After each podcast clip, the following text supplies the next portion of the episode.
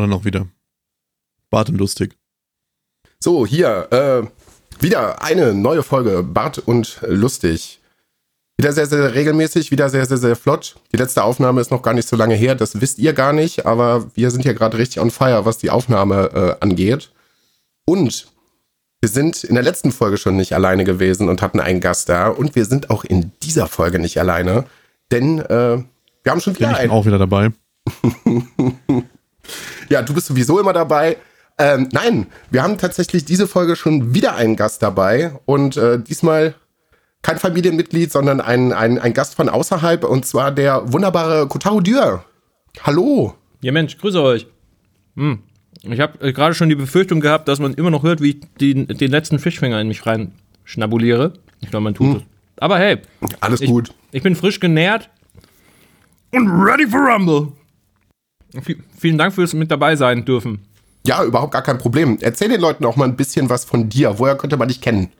Ähm, guten Tag zusammen, mein Name ist Kotaro Dürr, aber bitte sagt Kotta, das ist angenehmer für alle. Ich bin Moderator bei 1 Live. Äh, ich mache zurzeit die junge Nacht der ARD. Das ist eine Sendung, die ist nachts auf sieben Sendern in ganz Deutschland, was ganz lustig ist, weil du, ähm, ja, weil du in ganz Deutschland sendest und so ein bisschen Radio One-Feeling dann so aufkommt in, in Großbritannien, ne, wo man quasi für die komplette Insel sendet. So ist es dann quasi für die komplette Insel Deutschland ähm, nachts, was ganz witzig ist. Ich komme gerade aus drei Nachtschichten heraus, bin dementsprechend noch ein bisschen äh, hirngefickt, aber ähm, das, das wird sich schon noch ergeben innerhalb der nächsten Stunde oder wie lange wir auch reden.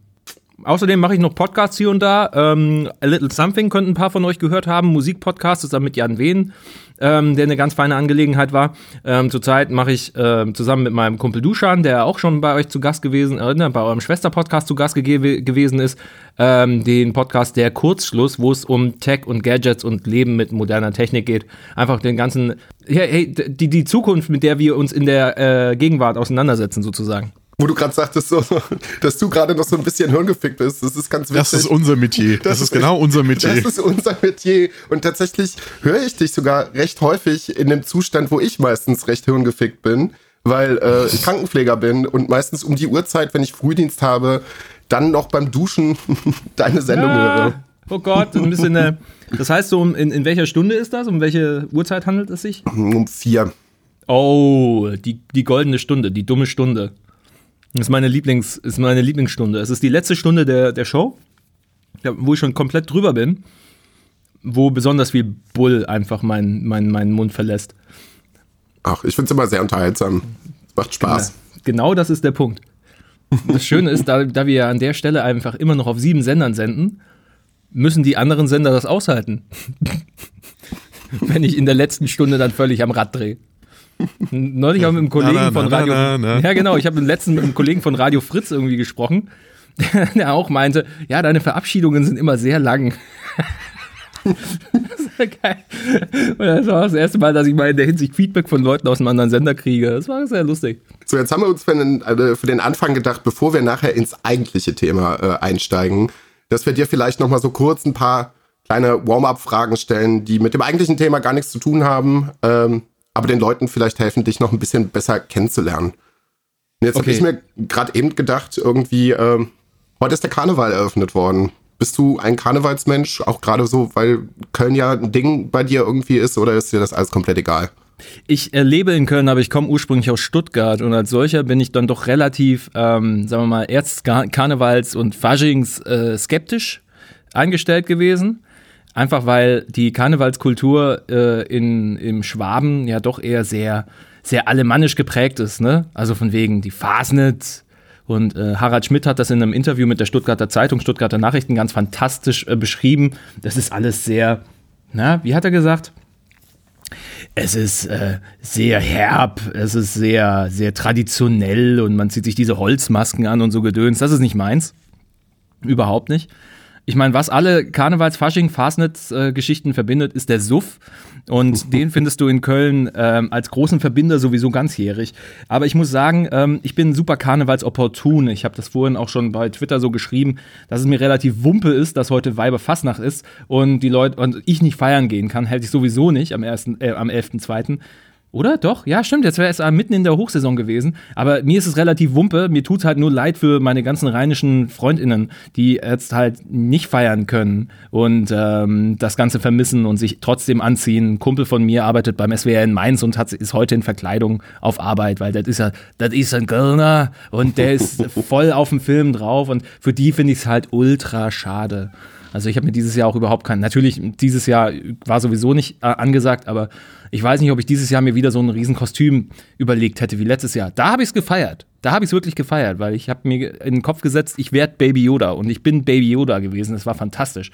Ähm, einen riesen betrieben, schwarze Kontaktlinsen in die Augen, eine Yoda-Maske ausgeschnitten, mein Gesicht grün angemalt dahinter. Also es war, es war geil, aber ähm, den Aufwand, den musste ich mir dieses Jahr nicht machen, von daher war ich auch ganz froh drum. Ich vermisse es gerade auch nicht. Ich meine, hier gerade sowieso nicht, ich bin umgezogen. Wo äh, ist, wo ist hier? Aktuell gerade in Berlin. Ich bin letztes Jahr von, äh, vom Rheinland nach Berlin gezogen, der Liebe wegen. Mhm. Und ich war aber auch vorher, als ich in Nordrhein-Westfalen gewohnt habe, immer mal so punktuell irgendwie äh, Karnevalsmensch. Also es war ganz schön, mal so einen Tag vielleicht mal in der Saison irgendwie mitzunehmen.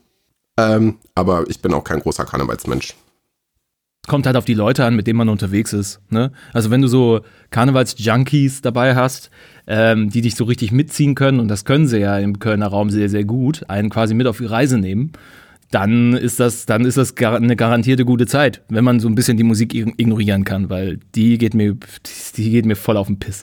Aber der Rest ist, ist, ist Heiterkeit und eine Menge Liebe und eine Menge Wahnsinn, das freut mich. Ja, ähm, Chris, würdest du die nächste Frage machen? Kann ich natürlich selbstverständlich gerne. Ich würde sagen, wir bleiben dann beim Suff. Wie viel darf für dich maximal ein Bier kosten? Ui. Ähm, ich bin, ich bin so dekadent, um zu sagen Open End, je nachdem, wo ich mich befinde, weil ich auch schon eine Weile in England gelebt habe und äh, skandinavische Länder kenne und schätze, wo bekanntermaßen die Bierpreise einfach, einfach bekloppt sind. Weißt du, du zahlst 7, 8 Euro für, für ein Pint oder für ein für ein einfaches Glas Bier in, in, in Norwegen zum Beispiel. Ähm, aber da bin ich auch da relativ flexibel, weil ich bin nicht so der riesen Bierfan. In Norwegen war es so lustig, dass Longdrinks teils so viel gekostet haben wie ein normales Bier. Ja, klar bin ich dann auf die Longdrinks gegangen, weil fuck off, Alter. nee, Bier ist mir nicht so hundertprozentig wichtig. Ich bin da eher der Weintrinker tatsächlich. So, so dekadent das jetzt klingen mag, aber ich komme aus einer Weinregion und äh, bin durch meine letzte Freundin da sehr, sehr geprägt gewesen, weil sie gute Kontakte zum örtlichen Weinhändler im Remstal hatte und 19% auf die Flaschen bekommen hat. Also es war fantastisch. Ja, dann lohnt sich das auf jeden Fall. Ah ja. Ja, siehst du, ich, bei mir ist es dann genau andersrum, weil ich komme auch wie die Kollegen von den ehemals Sofas im Reis, auch aus Franken. Ah, ja. Und wir haben halt die Bierkultur dafür dann. Das ist halt dann. Ja, ihr habt eine sauschöne Bierkultur, ne? So ist es nicht. Ähm, ich muss sagen, ich habe Kölsch aber wirklich zu schätzen gelernt, einfach ob der Tatsache, dass es ein Glas Wasser ist. Und super schnell einfach weggezischt. Ähm, ein angenehmer Hauch von nichts, sehr frisch, sehr erfrischend. Äh, damals habe ich noch gesagt, einfach nur einmal, einmal ein Reagenzglas in den Rhein getunkt. Ähm, mittlerweile weiß ich, es ist, es ist schon ein bisschen was mehr dabei. Aber es gibt, ich hatte diese Situation, dass ich in, einmal im Kölner Karneval in einem Club stand und warum auch immer plötzlich fünf Plastikbecher voller Kölsch in der Hand hatte. Weil entweder haben mir zwei Leute gleichzeitig was mitgebracht oder ich habe selber zwei gekauft und dann hat mir noch einer irgendwie eins in die Hand gedrückt. Ich hatte einfach fünf Kölsch. Ich, wohin damit? Ja, in mich rein, natürlich. Entschuldigt mal. Es war ein fantastischer Abend. Ja, wohin auch sonst? Äh? Ja, oder verschenken, das ist ja das Schöne. Kölsch ist ja so eine Kleinigkeit, dass man locker einfach jemanden mitbringen kann, den ganzen Kranz irgendwie an den Tisch, da bist du, da wird die Geselligkeit einfach gleich gelebt. Ne? Ähm, für was würdest du alles stehen und liegen lassen? Hm. Außer für einen guten Wein. Hm. Ui, gebratene Maultaschen. Ich, ich denke super viel an Essen, merkt ihr vielleicht. Ähm, nee, gebratene Maultaschen sind einfach so ein, so ein Staple. Äh, gerade wenn du irgendwie aus Stuttgart und Umgebung kommst, da sind einfach Maultaschen sind King. Und gut gemachte, leckere Maultaschen mit oh, so, so, so ein Hauch Salz drüber, ähm, Gewürze, dann noch ähm, ah, ein, ein, ein, Ei drüber gehauen, sodass sie so richtig schön in, miteinander verklebt. So, ja, bin ich bei. Ich würde jetzt auch gern irgendein Game nennen, aber zurzeit bin ich dermaßen auf Cyberpunk fixiert, dass Leute mir sagen können, hey, lass eine Runde Modern Warfare spielen und ich so, äh. da wir das sehr, sehr lange im, im Podcast hier schon behandelt haben, Cyberpunk, wo bist du gerade dran? Ähm, ich bin vor dem Point of No Return tatsächlich. Ähm, mhm. Bin aber mit meinen Sidequests so überhaupt nicht weit, dass ich einfach mal ein Ende angespielt habe ähm, und durchgezogen habe. Ich glaube, das Schlechteste, was sehr, sehr emotional ist trotzdem. Und ähm, jetzt gerade eben mich nochmal aufgemacht habe, tatsächlich erstmal ein paar Sidequests fertig zu machen. Oder vielleicht sollte ich erstmal checken, was man alles gemacht haben muss, um vielleicht jedes Ende zu sehen. Mhm. Aber da bin ich jetzt einfach auch zu. Ich war schon in der letzten Mission drin, habe dann gesehen, dass ich einfach, dass mein Inventar halt wieder super voll ist und nur eine weitere Wumme aufnehmen hätte dafür gesorgt, dass ich wieder nicht laufen hätte können. Äh, es ist ein ewiges Problem in dem Spiel. Aber ich genieße es nach wie vor, trotz der ganzen Fehler. Spielst du das auf äh, Konsole oder PC? Ja, auf Konsole tatsächlich. Ähm, ich gehörte zu denjenigen, die wach waren, als der erste Schwung an PS5 äh, zur Verfügung standen und habe sie mir tatsächlich gekrallt. Ähm, sehe jetzt Leute, deren äh, Versanddatum immer noch bei November 2021 liegt. das ist wirklich so sad. Ja, wir haben uns ja auch schon sehr, sehr lange und sehr, sehr ausführlich darüber ausgetauscht. Es ist, das wirklich, das ist wirklich ziemlich traurig. Es ist ein Elend, Alter, wirklich. Aber was willst du machen? Die, die, die, die Weltlage ist so, wie sie ist. Sie kommen nicht nach mit der Produktion. Man kann es verstehen. Also ich würde nicht mal sagen, dass es eine Verknappungstaktik ist von Sony. Oder was ist euer, euer Stand? Ist es eine Verknappungstaktik? Ich denke nicht. Nö, also wie gesagt, da können. Ich glaube es auch nicht. Ich glaube, Sony kann da selber persönlich auch gar nicht irgendwie, irgendwie was für. Also wenn die Teile halt einfach nicht da sind, wie sollen sie dann Konsolen bauen? True, true. Ja, und dementsprechend warten viele Leute noch und äh, ja, CD Projekt Red ist dann eben der Leidtragende und die Spieler erst recht.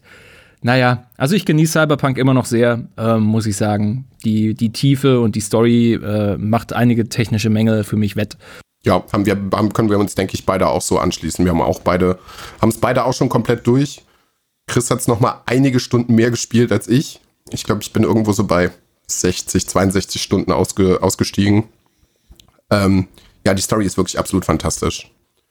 Und äh, wir beide haben es auch äh, beide am, am Rechner gespielt. Wir waren beide irgendwie merkwürdig, merkwürdigerweise so in der Retrospektive so schlau, uns äh, letztes Jahr im Dezember noch äh, jeweils einen neuen Rechner zuzulegen. Weil das würde jetzt gerade im Moment auch nicht funktionieren, weil es gerade gar keine neuen Grafikkarten gibt.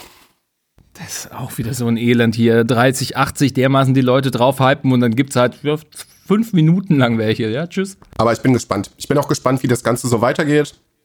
Es gab ja bei äh, CD Projekt Red leider nicht so wahnsinnig erfreuliche Nachrichten gestern oder vorgestern. Ich bin gespannt, wo uns die Reise dahin führen wird, auch so mit den weiteren Patches und den DLCs und wie das alles funktioniert. Es wäre zumindest zu wünschen, dass sie, weiß ich nicht, in einem Jahr auf anderthalb irgendwie dann das Produkt fertig haben, was sie sich eigentlich vorgestellt haben.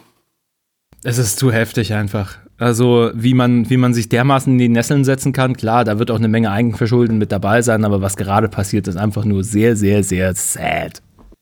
Ja, das ist halt einfach so, das ist so ein, so ein ja, nicht, vielleicht nicht mal 50-50, aber ein Teil Eigenverschulden von CD Projekt Red, aber was halt dann die Community daraus gemacht hat, das ist halt, naja. Ja, und jetzt ist ja noch dazu gekommen worden, dass sie die ganzen Quellcodes da irgendwie geklaut haben und diese ganzen internen äh, Firmendaten, die jetzt auch alle weg sind und anscheinend seit heute auch irgendwie im Internet auch schon verkauft werden. Ja, prima, Mensch. Das geht doch das Jahr genauso geil weiter. Mm, ja. Lieb's. Ja, irgendwie hat sich das am, hat sich das auch um, von Dezember auf Januar nicht wie so ein Jahreswechsel angefühlt. Es geht einfach komplett so weiter, wie es letztes Jahr die ganze Zeit schon war.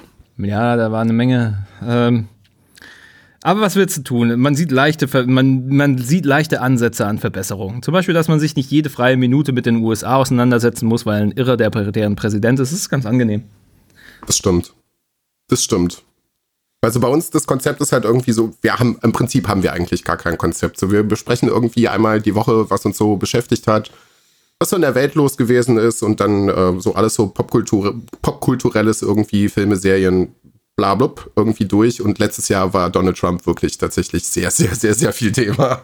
Und das ist jetzt irgendwie einfach so, Amerika findet bei uns eigentlich jetzt äh, seitdem im Podcast nicht mehr statt. Ja, dann ist das ist ja cool. Dann haben wir das dann quasi hiermit auch schon erledigt.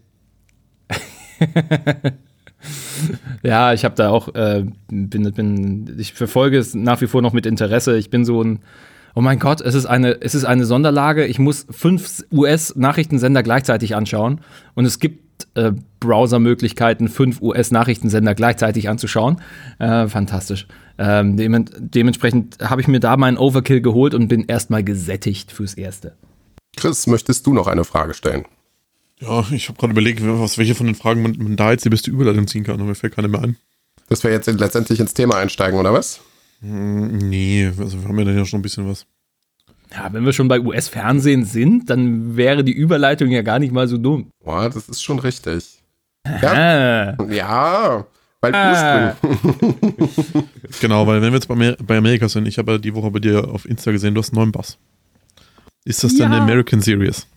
Es ist die Japan Series. Es ist oh. ein Fender Jazz Bass Aerodyne Made in Japan. Ich kenne den Jahrgang nicht. Äh, für den bin ich extra nach Scharnebeck vor Hamburg gefahren. Ähm, genauer gesagt nach noch so ein kleineres Kaff, noch weiter dahinter. Da denkst du mir, denkst du auch echt so, wie, wie, wie, wie weit raus ins Land geht's noch?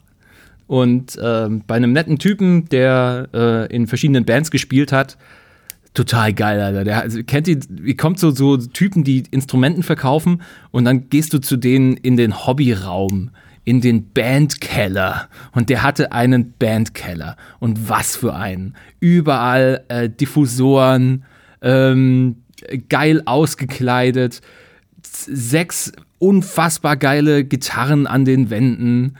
Bassfallen äh, in den Ecken aufgestellt, damit der Schall irgendwie, äh, damit, damit äh, er sein Schlagzeug genau stimmen kann und null schlechte Resonanzen hat. Boah, Alter, das war einfach der Traum bei dem. Und er hat seine komplette Basssammlung aus, äh, aufgelöst. Da war der ähm, Aerodyne als letzter eben über. Das ist halt ein Jazzbass, der ist schwarz, aber mit so einer weißen Umrandung. Und ist anscheinend auch was leichter und spielt sich wie ein Traum. Es ist so wunderschön, dieses Gerät. Ähm, ihr spielt beide Instrumente oder woher das Interesse? Ich spiele auch Bass. Hey, nice. Alles klar. Was für ein? Mm, ich habe jetzt einen Thunderbird. Ui. Und äh, angefangen habe ich mit einem Yamaha TR BX irgendwas. Mhm. So dieser Standard Yamaha, oder? Ja, genau. Oh, schön. Ja, fein, Alter. Ich bin immer so ein Fender-Kind. Also, ich hatte bisher nur einen Squire und ich bin die ganze Zeit um den, Thunderbird, um den Thunderbird auch geil, aber ich bin die ganze Zeit um den, ähm, um den Aerodyne herum gestiefelt, weil der ehemalige Bassist der Band Foles den auch lang gespielt hat und ich bin ein riesen Foles-Fan. Äh, wollte den immer spielen. Er hat sich genau als so traumhaft herausgestellt, wie ich ihn mir vorgestellt hatte. Ich wollte und ich brauchte dieses Teil. Und jetzt habe ich es. Und er ist so schön. oh. Wie bist denn du zum Bassspielen gekommen? Ähm, ich habe zwölf Jahre Klavier gespielt und hatte dann die Freude dran. Und durch meine eigene Musikbegeisterung ähm, und die Tatsache, dass wir in der Schulband noch einen Bass gebraucht haben, fühlte ich mich bemüßigt, ähm, um das Jahr 2001 herum, denn ich bin sehr alt, ähm, eben mir einen Bass anzuschaffen für, für günstig Geld. Und das dieser, ähm, dieser blattgrüne, metallic schimmernde Squire, den ich natürlich sofort mit äh, Stickern aus dem örtlichen Skate Shop äh, vollgeballert habe und der halt immer noch so aussieht. Und das war dann irgendwann so, ja, es ist, es ist ein Kind seiner, seiner Zeit, aber, aber mit 35 immer noch einen Bass zu spielen, der aussieht, als seist du 16, cool. Aber, oder? Dann macht das halt, ne? So, alle deine Idole haben irgendwie äh, ihre, ihre Instrumente zugeklebt. Ja, dann machst du das auch. Saugeil. Und ähm, äh, der hat mir sehr lange sehr gute Dienste geleistet. Ist natürlich nicht Cream of the Crop, was die, äh, was die Elektronik angeht. Ähm, aber scheiß drauf. Ähm, sehr vielseitig, wenn man den richtig einzustellen weiß und vielleicht noch ein bisschen den Ton zu modulieren weiß mit einem mit guten Multi-Effekt, den ich habe. Von daher habe ich damit auch ähm, einige schöne Bass-Cover äh, eingespielt bisher, äh, die, äh, zusammen mit, die ich zusammen mit dem Timur, äh, meinem Kumpel aus Berlin, ähm, in unregelmäßigen Abständen bei Insta und bei äh, YouTube poste. Wie neulich Easy Lover von Phil Collins. Ähm, das war sehr lustig. Also ähm, jetzt hier mit dem Bass, da weiß ich noch nicht, mit, mit was ich ihn quasi einweihe. Ich bin gespannt. Wann kommt, wann kommt das erste Kollabo-Album von dir und Timo? Äh, äh, sicherlich ja, ab, de, ab, dem Zeitpunkt, an dem wir die Rechte für alle Songs geklärt haben. wenn du ihn schonen willst, spielst du einfach immer nur We Will Rock You. ja, ich stehe dann einfach nur sehr dekorativ rum, genau. wie ich sonst auch tue. Hast du einen Lieblingsbassriff? Mm, schwierig, schwierig. Ähm, aber ja, tatsächlich, wenn, wenn du jetzt so fragst, ich bin, ich bin, äh, ich glaube, wie alle, die sich irgendwie ein bisschen mit Bass auseinandersetzen, sehr großer Fan der Band Wolfpack. Das sind so, ich weiß nicht, kennt ihr die? Ja. Ja, genau. Also kurz zum Hintergrund, das sind äh, Typen, die sich kennengelernt hatten an einer Musikhochschule irgendwo im Mittleren Westen und dann auf die fixe Ideen gekommen ist, hey, wir sind eine deutsche Funkband aus den 70ern. Das war so das Konzept zu Anfang. Die erste, die erste Platte heißt auch Vollmilch. Ähm, es ist ein, ist ein bisschen albern, sie, sie heißen Wolfpack, aber schreiben sich auch V-U-L-F-P-E-C-K. Wolfpack. Ähm, und die haben letztes Jahr einen Song rausgebracht, den spiele ich immer noch unfassbar gerne, weil auch äh, Joe Dart, der, der, Schlag, der, der, Gitar der Bassist der Band, einfach ein irres Tier ist. Disco Ulysses ist so, so fucking funky. Ich hab den immer noch nicht komplett drauf aber zumindest die, den, den schwierigen Mittelpart, den kann ich. Und äh, das ist so ein bisschen, also, da, da, bin ich schon ein bisschen stolz drauf. Äh, das bockt einfach unfassbar, mit dem, äh, diese, diese Line zu spielen. Sehr viele Oktaven, viel, sehr viele Buntwechsel, viel, viel schnelles, hektisches Rumgemache, was sowieso meins ist. Ähm, meine liebste Fingerübung ist tatsächlich Hysteria von Muse. Da musst du ja einfach nicht mehr viel machen, als einfach nur ganz stupide Sechzehntel anzu, anzuschlagen und äh, zu gucken, dass deine linke Hand, die, die, die Bunthand einigermaßen mitkommt. Also das ist einfach nur dieses das ist, das ist ein bisschen wie, als würdest du auf, auf dem, auf dem MIDI-Keyboard schle ganz schlecht irgendwas reinprogrammieren. Aber halt als Pass. Das, das mag ich sehr. Musik haben wir dann eigentlich sogar fast schon durch, obwohl das ja auch eigentlich ein riesengroßes Thema bei dir ist. Ja, natürlich. Aber ich schaue jetzt gerade mal, wie wir hier den Bogen zu kriegen können. Ja, ich, ich habe was. Weil du hast was. Wir sind, ja, wir sind ja eigentlich heute zusammengekommen, um ein bisschen das Wrestling zu frönen. Mhm. Hast du denn einen, einen Lieblings-Entrance-Song? The Rising Sun. Natürlich. Mein Boy Shinsuke. Shinsuke Nakamura. Ein, ein, ein, ein Gott unter Göttern. Und einfach der größte Pop, den du dir vorstellen kannst bei einer Einlaufmusik den gab es jedes Mal bei The Rising Sun, seiner Einlaufmusik, den ähm, die Standardkomponisten äh, von WWE, der Name mir gerade nicht mehr einfallen, ähm, ihm nicht ihm persönlich, glaube ich, hinkomponiert haben, sondern es sollte ursprünglich für wen anderen sein, glaube ich. Aber äh, es ist jetzt seins. Er ist jetzt, er ist kein, er ist kein Heel mehr. Er ist wieder, er ist wieder zurück zum Babyface. Und ähm, dementsprechend hat er auch seine, sind die Raps auch raus aus, aus, seiner, aus seinem Heel-Einlauf. Äh, Einlauf immer schwieriges Wort. Aber die, seine Heel-Entrance hatte ja plötzlich japanische Raps drin und die haben exakt da reingeschnitten, wo alle Leute mitgesungen haben, was total nervig war. Jetzt lassen sie die Leute wieder mitgrölen, beziehungsweise sie würden ja mitgrölen, wären sie nicht einfach nur Gesichter auf sehr großen LCD-Screens im Raum bei WWE. Aber naja, was willst du machen? Ich glaube, Leute, die nichts von Wrestling verstehen, haben gerade überhaupt null verstanden, wovon ich, wovon, wovon ich geredet habe, oder? Ich nee, glaube nicht. Ich glaube ich nicht.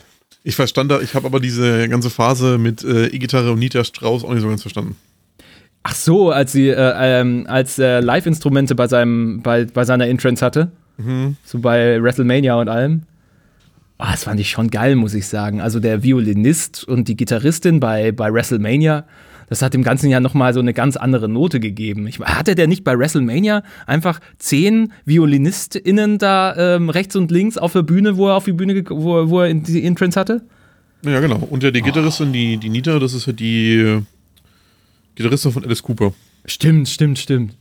Ja, das war natürlich ein bisschen, das war natürlich ein bisschen dick aufgetragen, aber es ist fucking Wrestling. Ich will, dass es dick aufgetragen ist, Alter. Nix ist hier subtil. ja, das ist halt gerade auch so ein bisschen schade, dass die Zuschauer nicht, nicht dabei sind. So, das ist irgendwie, also für mich persönlich immer noch so ein bisschen befremdlich, weil das lebt ja auch wahnsinnig viel irgendwie von den Zuschauern. Ja, total. Also ich bin immer noch ein bisschen überlegen, ob noch andere Einlauf, äh, andere Intros, in, äh, andere Intros mir, mir richtig gut reinlaufen. Dolph Ziggler. Dolph fucking Ziggler. Dieses, dieses, dieses super heroische Hair Metal Ding, was jedes Mal kommt, wenn er, wenn er seine Entrance hat.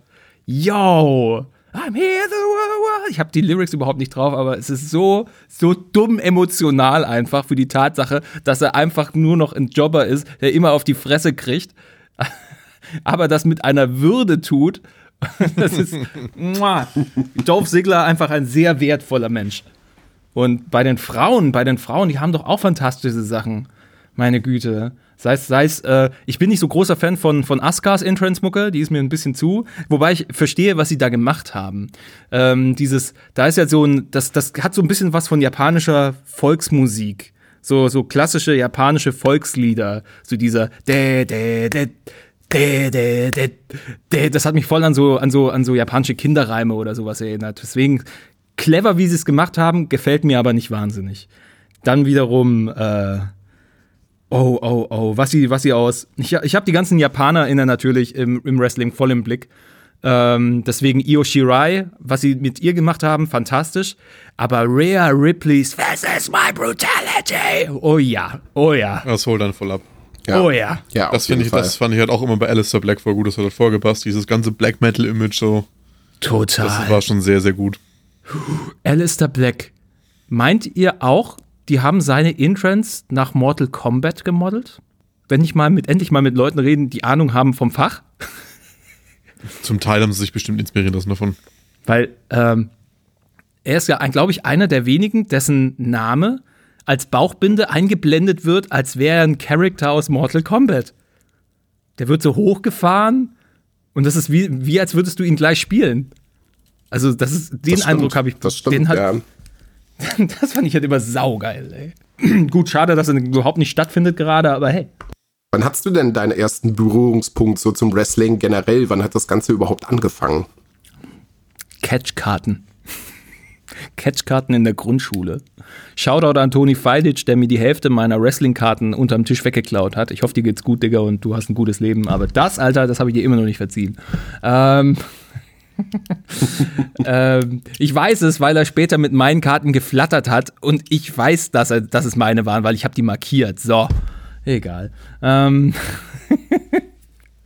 ich hoffe, er ist, er ist einfach ein, er, ist einen guten Weg gegangen seit, seitdem. Hat äh, eigenes Unternehmen und Gedöns. Ich habe keine Ahnung. Ich habe ihn nie gefunden. Im, im Meinst du, er hat dann wieder zum Face geturnt und ja, genau. Das war seine Heal-Phase gleich zu Beginn und dann hat er einen Faceturn hingelegt, genau.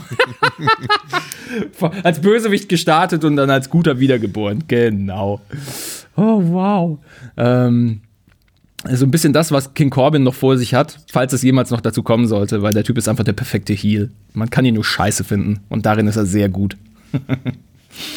Oh Mann. Nee, aber mein Einstieg waren tatsächlich Wrestling-Karten zu Beginn der, ja, Beginn der 90er tatsächlich. Ich bin ähm, aufgewachsen mit der ganzen Barrage an Sport und Sport- und Entertainment-Magazinen für, äh, für Jungs unter 10. Äh, Bravo Screen Fun, Oh äh, ja. die, äh, die Limit, die es damals noch gab, mit äh, Action Sport Fokus. Also auf jedem Cover war einfach ein, einfach ein Monster Truck drauf, das hat gereicht dumme, halb journalistische Promo-Interviews mit Fußballern und Wrestlern. Ich erinnere mich sehr deutlich an eine, an eine äh, Infocard, die mit dabei war zu Papa Django. Und wo drin stand, dass er mit dem, ähm, mit dem giftigen, äh, was war's? Mit dem giftigen Nebel, den, er, er spuckt grünes Gift und blendet damit seine Feinde. Und äh, das habe ich super ähm, begeistert irgendwelchen Freunden meiner Eltern vorgelesen, die so, ach, das ist doch alles nur Show und so. Äh, äh. Wie, das ist alles nur Show? Der spuckt grünes Gift, Alter. Es steht doch da. Was, was redest du? Ist fantastisch. Nee, und ähm, irgendwann habe ich meine Faszination dafür verloren. Es ging dann über in Fußball tatsächlich. Es war wirklich ein fließender Übergang. Es ist lustig, dass wir drüber sprechen, weil das ist ein fließender Übergang gewesen von Wrestling hin zu Fußball und ist dann einfach bei Fußball geblieben, so um, 2000, so um 1994, 95, 95, 96 herum, als äh, beim glorreichen VfB Stuttgart 1893 ähm, so Nasen wie ähm, Freddy Bobic, Giovanni Elber, Krasimir Balakov, äh, Falco Foda, nee, Franco Foda, ähm, äh, einfach die bestimmenden Gesichter waren und sich die, die, dann halt so eingeprägt haben. Oh ja, das ist ja meine Stadt. Oh, es gibt sowas wie Bundesliga. Ja, cool. Und dann war Wrestling vergessen. Und das war es sehr lange. Wie ist es dann wiedergekommen? Hm, ähm, ganz extrem ähm, gehen da Props raus an meinen, an meinen lieben Freund Daniel Isengard, ähm, selber äh, Radiomensch und Moderator. Äh, wir kennen uns aus Zeiten bei das Ding damals in Baden-Baden. Mittlerweile ist er in Mainz bei SWR 1, auch dort nachts zu hören, glaube ich. Ähm, und er ist auch riesen Wrestling-Fan. Also im Grunde wäre er, glaube ich, der, der passendere Gast gewesen, wenn ich es mir so überlege. Weil ich bin tatsächlich erst so seit zweieinhalb, drei Jahren wieder voll auf dem Wrestling-Film.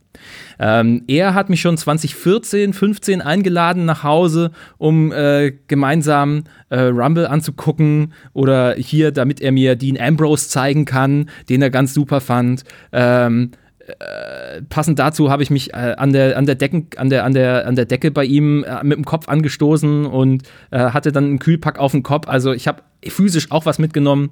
Ähm, das hat es ehrlich gesagt wieder, äh, wieder in mir aktiviert, dass ich mich dann aktiv auseinandergesetzt habe mit den aktuellen Rostern, mich dann überhaupt mal damit auseinandergesetzt habe, was ist ein Raw und was, was ist SmackDown? Ach, das sind einfach nur zwei verschiedene Shows bei zwei verschiedenen Sendern. Ja, okay, sag das doch gleich. Das Showprinzip dann so richtig erst verstanden, nach welchen WWE funktioniert, mich dann auseinandergesetzt mit der Attitude Era, weil ein paar Nasen kanntest du natürlich daraus, ne? Einen einen Kurt Angle. Ähm, äh, aus Memes war ja, war ja äh, Orton ja auch bekannt. Einfach nur den, den RK, das RKO-Meme ja, war ja RKO. vor. Ja, das RKO-Meme war ja, glaube ich, vor acht und neun Jahren ja auch riesengroß. Und da kanntest du ihn dann auch noch darüber. Ähm, die, die Figuren, welche noch da waren, welche, welche Rolle spielen mittlerweile mit Triple H, mit ähm, äh, mit äh, Heartbreak Kid, Shawn Michaels, den ich irgendwie immer am coolsten fand damals, aber mit den Jahren, je mehr ich darüber erfahren habe, wie ungeschickt er politisch auch agiert hat, außerhalb und im Ring, ähm, bin ich ein bisschen davon abgetreten, aber einfach als, als Wrestling-Figur ein, ein, ein, ein absoluter Badass. Ähm, es gab einen Moment tatsächlich in der Vergangenheit, wo ich sehr unmittelbar mit Wrestling zu tun hatte. Und das war ein etwas schwieriger, denn, um es kurz zu machen, hat mich äh, Hakim, the Arabian Star Shakur, ähm, oder Wakur? Oh, Hakim, the Arabian Star Wakur, ähm, vor äh, versammelter Meute eineinhalb Minuten lang verdroschen. Und das war nicht so schön. Aber es war auch schön. Das klingt wie, jetzt komisch. Wie ist es denn dazu gekommen? Also, im Radio machen wir dumme Aktionen, damit Leute merken, dass wir, dass wir Dinge tun. um es mal so grob zu sagen. Und in just im Rahmen einer solchen Aktion, die hieß Cotta Kidnapped, das Prinzip war einfach, bring den Typ äh, mit verbundenen Augen und Ohren irgendwo hin und dann muss er reagieren. Sei es in einem DTM-Auto oder plötzlich sitze ich in der Achterbahn und muss ein Gedicht lernen und ich fahre so lange Achterbahn, bis ich das Gedicht gelernt habe. Fun Fact, es waren 40 Minuten und acht Fahrten. Das war nicht cool. Wow. Ähm, ja, war wirklich nicht cool. Oder ähm, oder eben einmal, wie ich irgendwo in die Pampa gefahren werde, zweieinhalb Stunden lang in unserem Senderbus warte, mit verbundenen Augen und Ohren. Und mich wirklich frage, wozu mache ich diesen Scheiß? Wir auch schon ein bisschen äh, gespickelt haben, wo könnte ich denn sein? Ja, ich bin auf einem großen Parkplatz. Ja, prima. Ähm, werde irgendwann abgeholt, reingeführt von meiner Crew, werde hingesetzt und sehe durch einen kleinen Spalt in meiner Augenbinde Latex. Nee, nicht Latex. Spandex. Ich sehe trainierte Waden in Spandex. Und mir war ab dem Moment sofort klar, was los ist. Ich wusste einfach sofort, was los ist. Wir sind irgendwo in der deutschen Pampa, irgendwo, und ich bin bei einer Wrestling-Veranstaltung und ich werde gleich in den Ring gestellt und verdroschen. So, und dann werde ich irgendwann aufgesetzt und äh, werde zu einer großen Tür geführt und merke durch die Baustellenkopfhörer, da draußen ist Lärm. Da ist irgendein Ansager. Und dann laufe ich eine Rampe runter. Und ich höre durch die Baustellenkopfhörer, weil es so laut ist, eine größere Menge an Menschen, die sehr laut arme Sau, arme Sau skandiert. Und es, und ich erwarte einfach nur, dass ich jetzt an eine Treppe komme. Ja, hier ist die Treppe. Ich laufe drei Stufen. Na, wo halte ich mich fest? Es ist ein Ringseil. Natürlich ein Ringseil. Rein in den Ring, Augenklappe runter, Baustellenkopfhörer runter und ich stehe da irgendwo bei New German Wrestling, irgendwo in der Nähe von Nürnberg. Das ist der Stall von Alex Wright, der damals ja selber bei WCW und WWE gewrestelt hat. Äh, bei WWE war er kurzzeitig als Berlin unterwegs, das war sein Gimmick.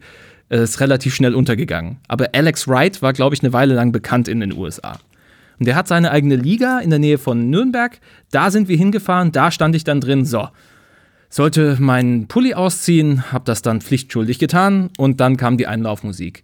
Hakim Wakur, wie Arabian Star, läuft aufgeblasen, wie als hätte er ein Ventil irgendwie an seinem Bizeps mit einer Basie und Sonnenbrille und, und ganz wichtig, goldenen Leggings ähm, in den Ring rein, schwingt die Basie und ich frage mich schon, okay, was genau muss ich jetzt tun, um auf diese Basie zu reagieren? Gut, es war nur ein Prop. er, er, hat sich nicht zu, zum, er hat sich nicht zu Sting auf, aufgeerkoren, er hat den Basie nicht genutzt. Ähm, aber dann ging's ab. Dann ging's einfach ab. Dann hat er mich erstmal in die Ecken, hat mir Chops gegeben, noch und nöcher, auf, auf den Rücken, auf die Brust, ähm, hat mich aufgehoben, schöner Bodyslam. Ich lag am Boden und er so, halt die Luft an. Ja, okay, dann habe ich die Luft an. Und was er? Erstmal drei Elbow Drops. Stabil. Ich erinnere mich so ganz dunkel, Moment, die haben doch immer die Arme so über Kreuz gemacht. Ja, dann mach die Arme auch über Kreuz. Oh, Zweimal hat, ist es gut gegangen, beim dritten Mal habe ich es vergessen. Luft weg. Unangenehm.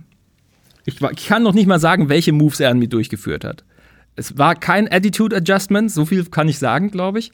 Aber er hat äh, ne, mich an der einen Schulter gepackt, den anderen Arm äh, zwischen meine Füße, mich dann hochgehoben, einmal um die, einmal um die Achse gedreht und dann auf den Rücken. Das war heiß. Ähm, dann war er durch mit mir. Mich über die Seile raus komplementiert und dann stand ich außerhalb vom Ring. Wusste nicht, wie mir geschah. Mein Rücken tat weh vom letzten Aufprall. Und dann stand ich erstmal da. Hab mich dann noch abgestützt. Höre nur, wie der Ring, äh, wie, wie, der Ring-Announcer irgendwas sagt, wie das war ja kein würdiger Gegner für den Titelverteidiger. Ja, klar, Digga, ich war das Amüs Göll, Alter, ohne Training, dass ich überhaupt, dass ich lebend aus der Scheiße rausgekommen bin. Ich war bin. sein Püppchen. Ja, Mann. Ich war einfach sein Sparringsball, so. Und dann habe ich halt, ich habe den Fehler begangen, dass ich nicht mich wegbewegt habe. Weswegen oh ich da, Hat er dich nochmal geholt?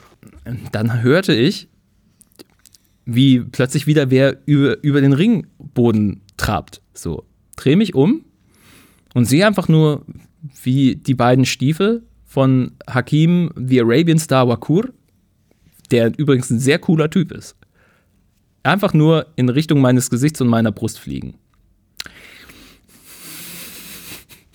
Es war ein erhebender Moment, der mich wieder fünf Meter weiter Richtung Publikum versetzt hat. Es war großartig. Ah. Und das war dann eine Aktion.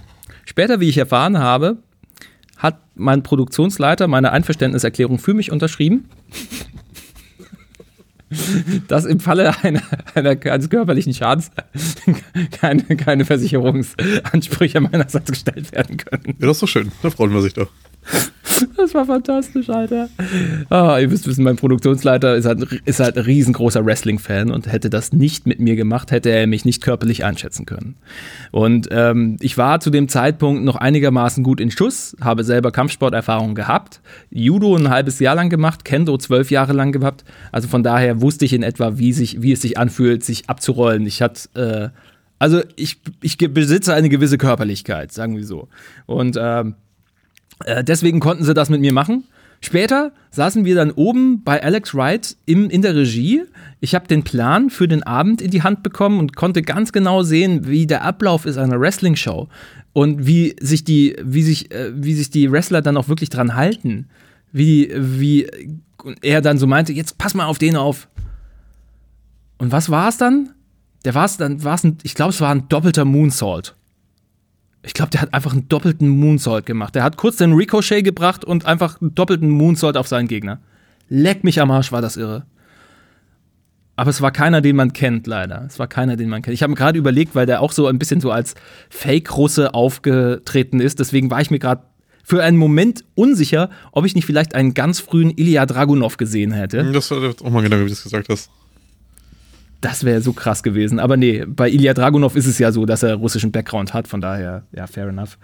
Ähm, aber der hat sich tatsächlich so verkauft, ne? hatte so Sowjetsterne an den Stiefeln dran und war halt so der, der klassische Sowjetbösewicht, so ganz klischeehaft, als sei immer noch 1989. Also, das war irre, diesen Einblick zu bekommen in eine laufende Show, in eine Performance, in eine geleitete Performance mit Regeln, mit festen Abläufen, mit Dramaturgie. Und da ich selber aus einem Künstlerhaushalt komme und Oper kenne, ähm, fand ich es faszinierend, so einen Ablauf für ein Sportevent zu erleben. Und ähm, das hat auch schon so das Interesse wieder geweckt, muss ich sagen. Und dann kam ich eben über meinen Kumpel Daniel direkt rein in, äh, ins in die laufende Shield-Phase. So, oder? Shield war doch auch, ging doch schon 2014, 15 los? Nee, ja. ging noch gar nicht los. Doch, 14 ging los, Shield. Oder? Ja? Ich denke schon, ja. Okay. Bin dann, ich, dann bin ich sogar noch ein bisschen früher. Ja, dann war das schon die Shield-Era. Wobei von Era zu sprechen, ist vielleicht ein bisschen viel, aber dieses Ding mit drei Typen, die irgendwie in, in, in, in, in kugelsicheren Westen in den Ring kommen schon ein bisschen albern. Es gab doch zwischenzeitlich auch Kommentare von Kollegen, die gesagt haben, äh, Roman Reigns hat es eigentlich ganz schön gut. Der kann sich selbst eine kleine Wampe erlauben. Man sieht es halt nicht, weil er diese dumme Weste trägt. Was mittlerweile auch passé ist. Ähm, aber ja, das hat's. Das waren so ganz zentrale Momente in Sachen Wrestling, die das Interesse in mir quasi wieder hervorgeholt haben. Ich muss noch mal kurz dazwischen gerätschen, weil ich habe ja auch sieben Jahre, siebeneinhalb Jahre, acht Jahre Jujutsu gemacht. Mhm. Aber ich hätte mich nicht bei New, äh, ich, wie heißen die?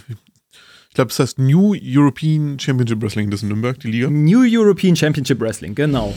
Äh, ich habe mich da nicht hingestellt und verprügeln lassen. ich ja, kam gut, du hattest, raus. hattest ja auch oh. keine andere Wahl, aber. Ja, ich kann euch, ich kann, ich habe das Video sogar noch da, ich kann euch das mal zukommen lassen. Es ist äh, irre. Ich hoffe, mein Rechner ist jetzt nicht abgestürzt. Seid ihr noch da? Ich bin noch da, ich will ihn noch haben. Fantastisch, weil mein Rechner macht manchmal so Spackungen, sodass ich dann nicht weiß, ist er jetzt abgestürzt oder ist er einfach nur in Ruhemodus. Nein, die Aufnahme ist auch weitergelaufen. Fantastisch. Es wäre dieser Blackout-Moment gewesen und von irgendwo kommt der Fiend hervor. Also der Shield-Debüt war am 18. November 2012 bei Survivor Series. Ach, okay, ja gut, dann war das auf jeden Fall schon mit äh, Shield. Oh, ja super spannende Zeit, wo halt viele der jetzigen Größen einfach angefangen haben oder wurden, rübergekommen sind. Ich habe heute wieder gesehen, wie Kevin Owens, Kevin Steen damals, oder Kevin Steen? Egal, äh, gepostet hat vor sechs Jahren, ist er NXT-Champion geworden. Und das war einfach das Größte für ihn. Ey, ey, fucking Kevin Owens, oder? Was für ein Typ. Ja, der kommt ja eigentlich auch so äh, quasi aus dem Fan-Background. Ist ja in, in Kanada groß, äh, groß geworden. Aus dem ja. französisch sprechenden Teil und hat ja Englisch gelernt, dadurch, dass er früher die alten äh, WCW-Sendungen so geguckt hat. Nee, kein Scheiß. Ja. das ist ja geil. Das ist ja geil. Und dann sofort in, mit der Ringsprache groß werden. das ist ja geil. Er ist halt quasi dadurch dann hineingewachsen direkt. Ja. Und immer und, und sehr gut, das erklärt, warum er einer der besten am Mike ist. Wie, wie unfassbar nervenlos oder, oder entnervt, besser gesagt, kann ein Mensch am Mike sein. Wie vollkommen unter Spannung die ganze Zeit. Ich lieb das zu Tode, Mann. Das ist eine Promos cutte der schon echt richtig, richtig gut. Ja, total. Total. Die Promos sind, sind so top-notch, sind so on point, so, so emotional. Man nimmt ihm das ab, alles das ganze Ding, ähm, dass er ernsthaft sauer ist. Aber wenn er, er kann eben auch dieses Joviale und Lustige, ne, wo sie kurzzeitig äh, Mitglied von The New Day war, total dumm war, wo, wo er Big Eve äh, vertreten hat. Oh, also solche Sachen sind wirklich die, die Range, die dieser Typ hat. Und natürlich immer noch dafür eine Lanze bricht, dass Typen mit Bauch wahnsinnige Leistungen auf höchstem Niveau haben machen äh, vollführen können. Da bin ich als als äh, persönlich als Bauchträger trifft äh, spricht mich das sehr an. Oh ja. Ja. Der, der bringt es dann auch einfach gut rüber. Also das ist eine ganze Körpersprache auch im Ring, das Moveset, das er hat, das ist schon. Ja, total. Er ist, er ist so würdig, dessen, den Stunner zu nutzen, ganz ehrlich. Gäb's den, gäb's den Stunner bei, hätte es den Stunner bei Stone Cold nicht gegeben, dann wäre das einfach Kevin Owens Move. Passt auf jeden Fall auch besser zu ihm als vorher so eine Pickup Powerbomb. Ja, total. Wie hieß nochmal dieser Move, den er, wo, wo er gefragt wurde, ob er den jemals wieder machen würde? Das war so ein ganz krankes Ding, wo er seinen Gegner, glaube ich, irgendwie wie so ein Paket in die Hand, also richtig in beide Arme nimmt, so angewinkelt und dann so eine Art German Suplex, bloß halt, dass, dass die Person halt nicht, ähm, äh, nicht abfedern kann mit den Armen. Also ganz perverser Move, den er so nie mehr machen würde, hat er auch gemeint. Ist, ich kann es nur richtig scheiße erklären, aber das war, das, das war einfach ein garantierter Wirbelbruch, so wie das aussah jedes Mal. Meinst du hier den, äh, den äh, Dragon Snap Suplex? Äh, nicht mal, nicht mal. Also stell dir einen Dragon Snap, äh, ja, stell dir einen Dragon Snap Suplex vor. Ähm, das wär, macht den nicht Brock Lesnar? Nee. Nee, Brock Lesnar macht den German. Dragon Snap ist den, den auch Kenny Omega macht. Ja, natürlich. Stimmt, ja, Kenny Omega. Ähm, ja, ähm, stell dir den Dragon Snap Suplex vor, bloß nicht mit verschränkten Armen, sondern mit verschränkten Beinen. Dass er den Gegner von hinten hochnimmt und zwar an den Beinen. und dann nach hinten überklappt. Ja, gut. Das macht einfach, macht einfach wenig Spaß, glaube ich, als, als, als der, der, der es empfängt. Ah, der das Paket empfängt. Ja, aber stimmt, Kenny Omega, da sprichst du auch einen Typen an. Oh, leck mich am Arsch. Ich habe so Respekt vor dem Typ. Ich habe so übel Respekt vor Kenny Omega, sich in ein anderes Land so dermaßen zu verlieben, die Sprache dermaßen einzunehmen und sich zurechtzufinden in einer ganz anderen Liga, aber in dem Style aufzugehen und dort Storylines zu erzählen, wie er es getan hat, zusammen mit Kota Ibushi, das ist abartig. Jedes, es, mir geht immer noch jedes Mal das Herz auf, wenn ich den Typen sehe live. Egal wie alt er mittlerweile geworden ist, aber der macht immer noch Sachen. Vollkommen krass. Da kann ich mich noch dran erinnern. Ich weiß gar nicht, welches Match das gewesen ist. Chris wird es gleich sagen können. Ähm, beim New Japan Wrestling, als Chris dann einfach meinte, so, wir gucken uns jetzt mal ein Match an. Das ist wahnsinnig gut gerankt worden und ich hatte bis dahin mit der Liga halt so überhaupt gar keine Berührungspunkte, weil das ist so ähnlich gewesen wie bei dir. Ich verfolge das jetzt auch erst seit zwei, drei Jahren wieder erst aktiv. Jo. Und es hat sich so ein bisschen, was heißt Langeweile, aber so ein bisschen Routine bei der WWE irgendwie eingestellt. Irgendwann hast du, wenn du recht regelmäßig guckst, ist es so, naja, es ist ganz nett. Und dann hat er mir dieses Match gezeigt und ich saß da einfach nur so, was gucken wir uns hier gerade an? Was passiert denn hier? Also das ist unfassbar krank. Das war so, wow, ist, ach so kann Wrestling auch sein. Das ist, äh, was? Das, du ja. meinst die Fehde gegen Okada, das zweite Match bei Dominion. Das äh, war das Two out of Three Falls, wo über eine Stunde ging. Das, das war, war äh, geisteskrank gut. Ja, noch mit seiner Cleaner-Persona. Genau. Mit seinem Cleaner-Gimmick. Das ist auch, glaube ich, von, von Melzer das höchst gewettete Match überhaupt. Das hat sieben Steine bekommen. Uff. Ja, ich meine, ich erinnere mich an einzelne Ausschnitte. Okada gegen, gegen Omega. Yo. Das ist einfach, ich, ich, ich finde ja den Rainmaker als Move von Okada ja, ganz ehrlich, irgendwie ein bisschen Billo. Aber wie der den auflädt, einfach nur mit Bedeutung. Wie einfach klar ist, jetzt kommt dieser Move und der macht's einfach. Auch vielleicht, weil er gerade so simpel aussieht. Das ist einfach, das ist ja im Grunde einfach nur eine, eine stehende Clothesline. Ja, aber der kommt mit Hass. Das ist es halt. Der kommt mit Hass, ja. Der kommt richtig zornig, ja. Und der lässt sich halt einfach gut zählen halt auch. Das ist halt, das passt halt einfach in der Kombination. Ja. Lässt sich auch im Japanischen sehr, sehr gut schreien. Das ist das Schöne auch daran. Rainmaker! Ja, aber dann geht alles. Japanischer Comment, einfach beste. Was verfolgst du jetzt gerade so an, an, an Promotions? Also die WWE haben, haben wir ja schon rausgehört. New Japan ja, Wrestling äh, auch aktiv? New Japan auch aktiv. Also ich habe mir jetzt zum letzten Wrestle King tatsächlich auch, ein, äh, tatsächlich auch den, äh, den Account geholt, weil es mich wirklich interessiert hat. Ähm, ich habe Hiromu äh, wirklich sehr im, im Blick, weil ich den Typen unfassbar finde. Ich finde seine, ich finde sein Gimmick, äh, wie so bunt wie es ist, so durchgeknallt wie es ist, äh, super passend zum Typen. Der ist wie so eine Wundertüte eigentlich und hat dann auch noch als hat dann eben so als äh, als als mit ähm, nicht mit Card, aber als äh, ne, als als Fliegengewicht quasi als Cruiserweight hat der unfassbare Sachen drauf auch. Ähm, der gefällt mir wahnsinnig gut. Ich verfolge äh, ich verfolg Okada gern. Ähm, ich habe äh, Dingens immer noch im Blick, Kota Ibushi. Ähm, ja, Jay White, ganz ehrlich, ich hätte mir ein bisschen, ich hätte, ich habe für einen Moment lang mit dem Gedanken gespielt, mit dem Theater, welches Jay White abgezogen hat, ähm, nach Wrestle Kingdom, dass er die Liga verlässt und bei WWE anheuert. Dass das so ein AJ Styles-Ding wird, wie 2016, als AJ Styles dann beim Royal Rumble vorgestellt wurde. Als the hottest free agent in the world right now. Und plötzlich steht er da. Total krass. Und guck an, wie sie ihn, wie sie ihn gedragt haben seitdem. Aber es, es, ist gut. Er hat das letzte Match mit, mit, äh, mit dem Undertaker geliefert und das war fantastisch.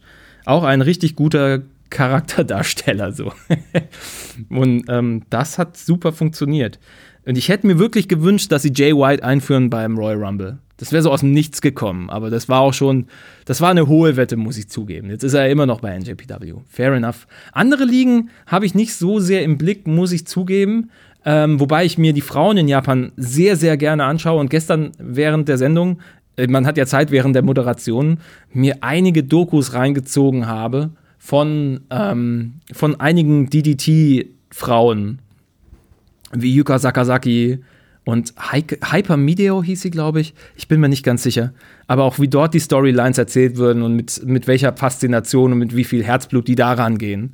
Und die Moves einfach, wie schnell Yuka Sakazaki ist. Leck mich am Arsch. Die habt ihr sicher auch gesehen bei AEW. Das ist die, die so als, als uh, The Magic Girl auftritt. Mhm, so eine weite oh. Hose. Ja. Genau. Ey, die ist so flink. Die macht so schnelle, die macht so schnelle äh, Submission Moves, das ist krass teilweise. Ich finde allgemein, dass die kompletten japanischen Shows technisch nochmal ja. ein ganz anderes Level sind, auch vom, vom Speed. Das ist halt, kannst du halt mit ganz, Total. ganz vielen Ligen hier auch am amerikanischen Markt überhaupt nicht vergleichen. Also ich muss sagen, ich gucke viel äh, ich, ich habe es für mich so eingeteilt. Wenn ich einen geilen, wenn ich einen geilen Actionfilm sehen will, mit, mit, mit fantastischer Choreo, mit realistischen Moves und, ähm, und, und ne, so, so richtig The Raid-mäßig, dann gucke ich NJPW. Wenn ich Pathos haben will und viel Gelaber und auf Show-Effekte Bock habe, dann gucke ich WWE. Das ist, äh, das ist so die Aufteilung für mich.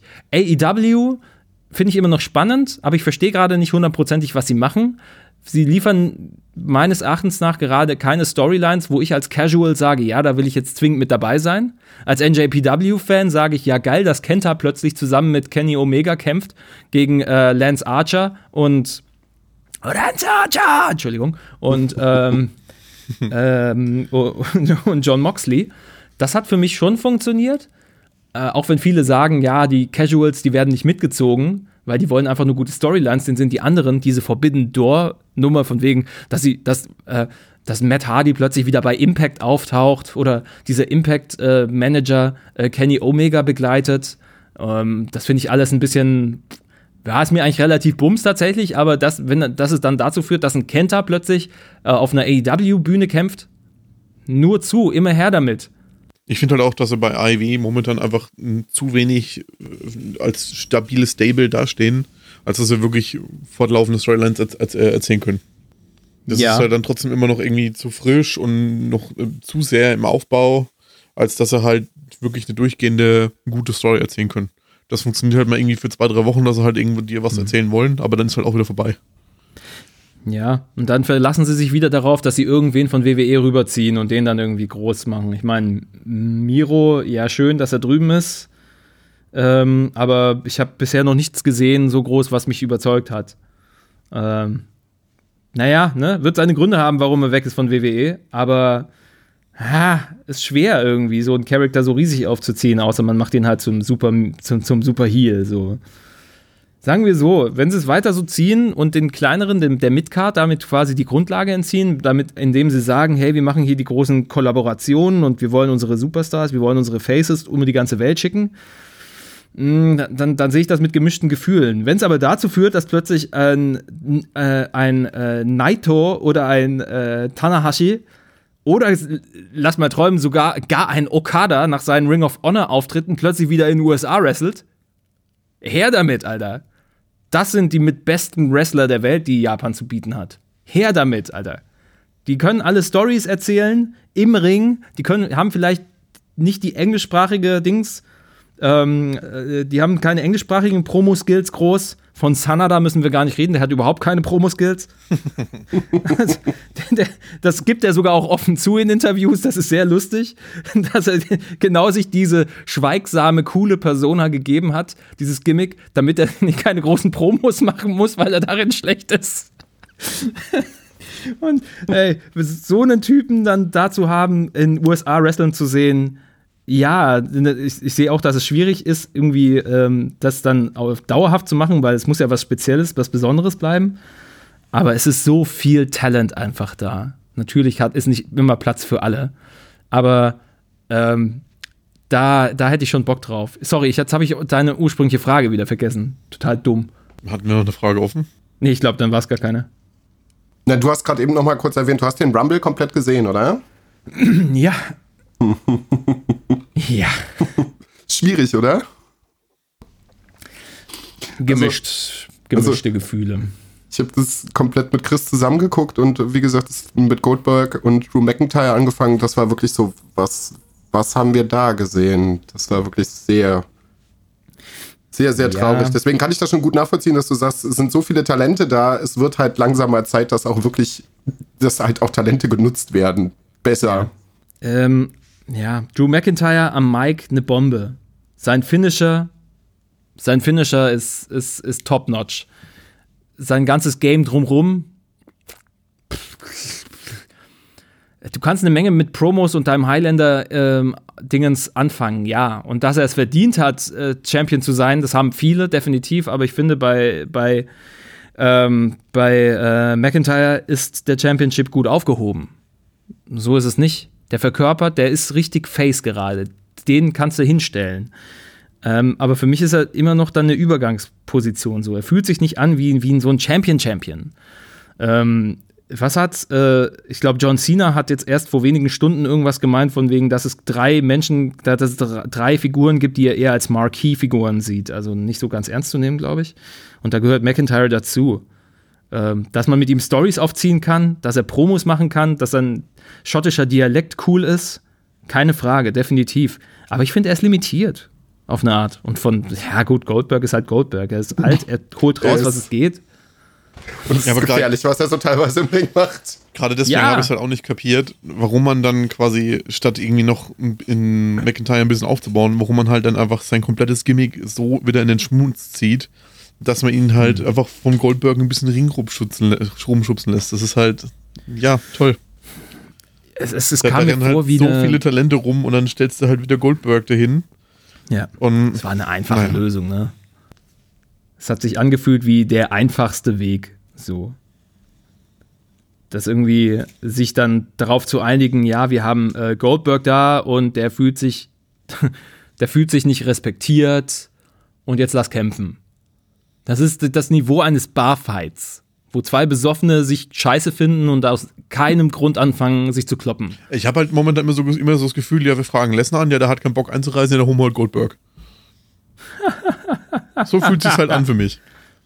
Jetzt, jetzt haben sie den Lesnar-Ersatz gefunden. Auf das Ding bin ich auch mal gespannt. Ich weiß jetzt gerade nicht. Ja, sie haben, sie haben irgendeinen Footballspieler jetzt geholt, dem äh, erstaunlicherweise auch sehr, sehr ähnlich sieht. Der fängt jetzt irgendwie an, bei NXT zu trainieren. Chris hat den Namen bestimmt irgendwie parat. Da heißt, glaube ich, irgendwas mit Bordeaux. Ja, ja. Ja. Irgendwie sowas. Da bin ich mal gespannt, was sie aus ihm machen. Weil wenn der motiviert ja. ist und der hat Bock, irgendwie Moves zu bringen, so dann haben sie wirklich einen verdammt guten Ersatz gefunden. Der, dafür muss er die, ähm, dafür muss er das Athletische mitbringen. Weil, lass nicht vergessen, Brock Lesnar ist einfach gottverdammter MMA-Kämpfer und professioneller Wrestler. Der kann alles. Der kann auch sellen. Der ist, also, der will wer noch ja, also, wenn er wen zählt, dann richtig. Also, wie er Keith Lee einfach auf dem fucking Podest gehoben hat. Beim letzten Rumble. Oh, he's a big boy. Oh. Ja, Dieses für, Ding. Für zwei Sekunden, bis er ihn dann wieder rausgeworfen hat. Ja, ja, ja, aber allein schon dieser, den, den Respekt zu zollen vor der Physis von Lee. Der kommt da einfach rein und ist einfach so ein. Ey, du, du, Keith Lee geht in den Raum, du guckst Keith Lee an. Und selbst wenn dann Brock Lesnar das so verkauft, dass er einfach seinen, dass er, dass er nicht weggucken kann von dem Typen.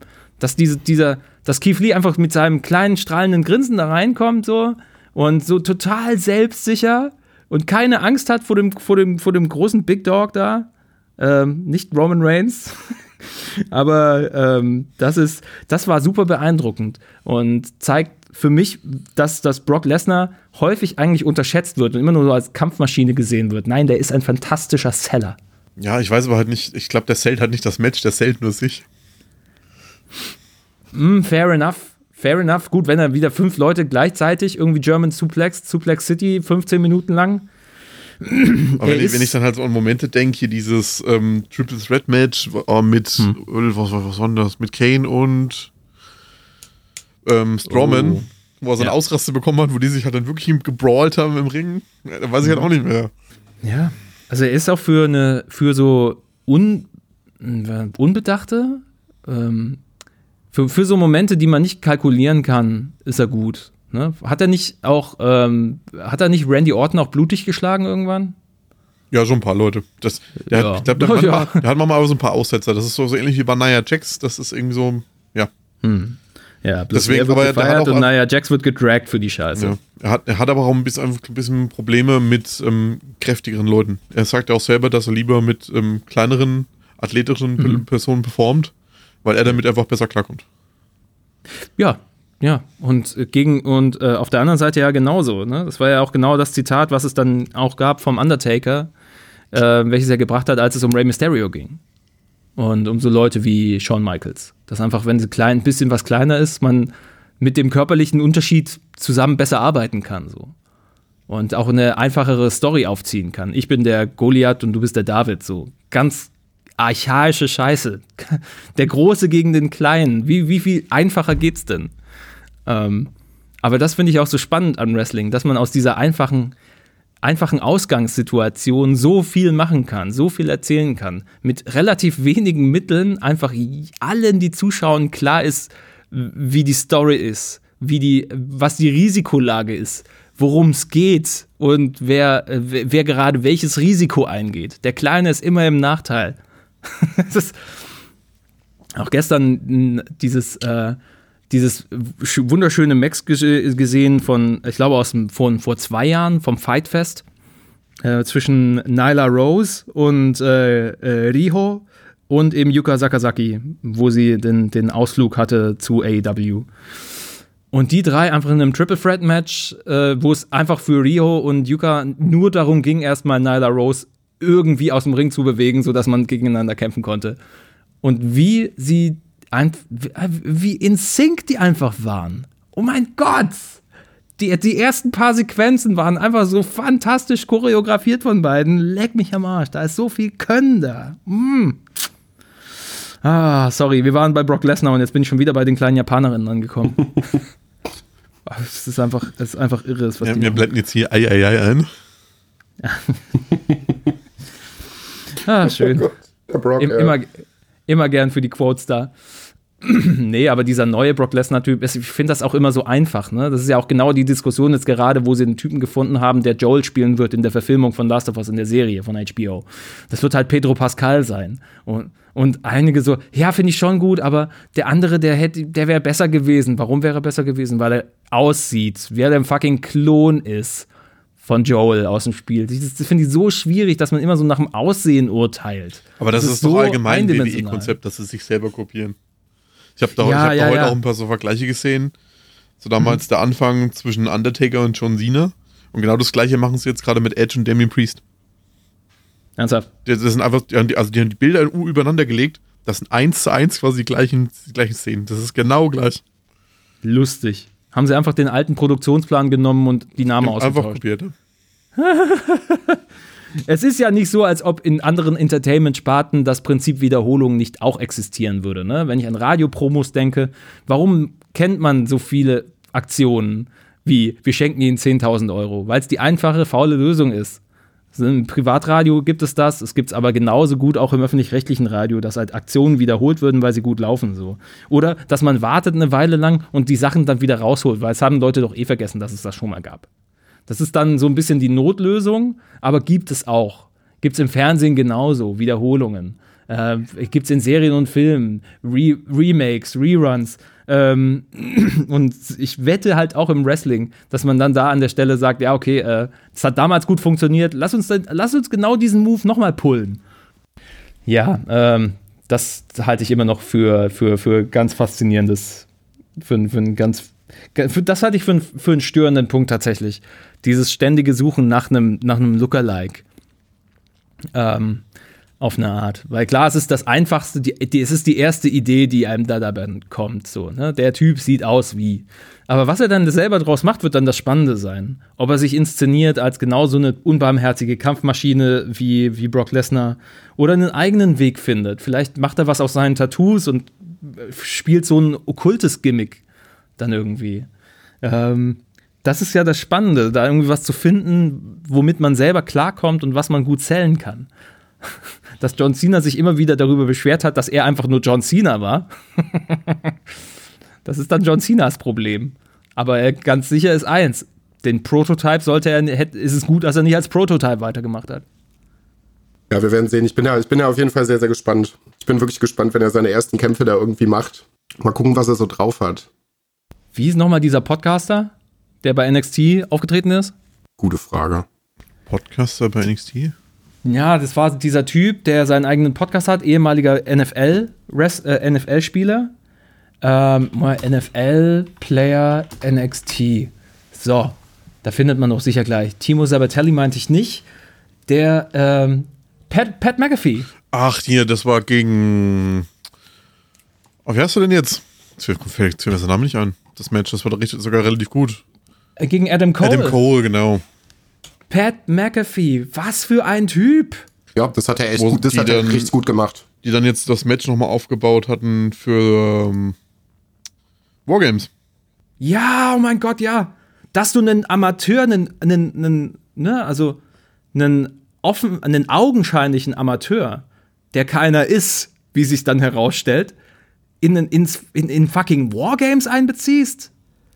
Was zur Hölle, Mann?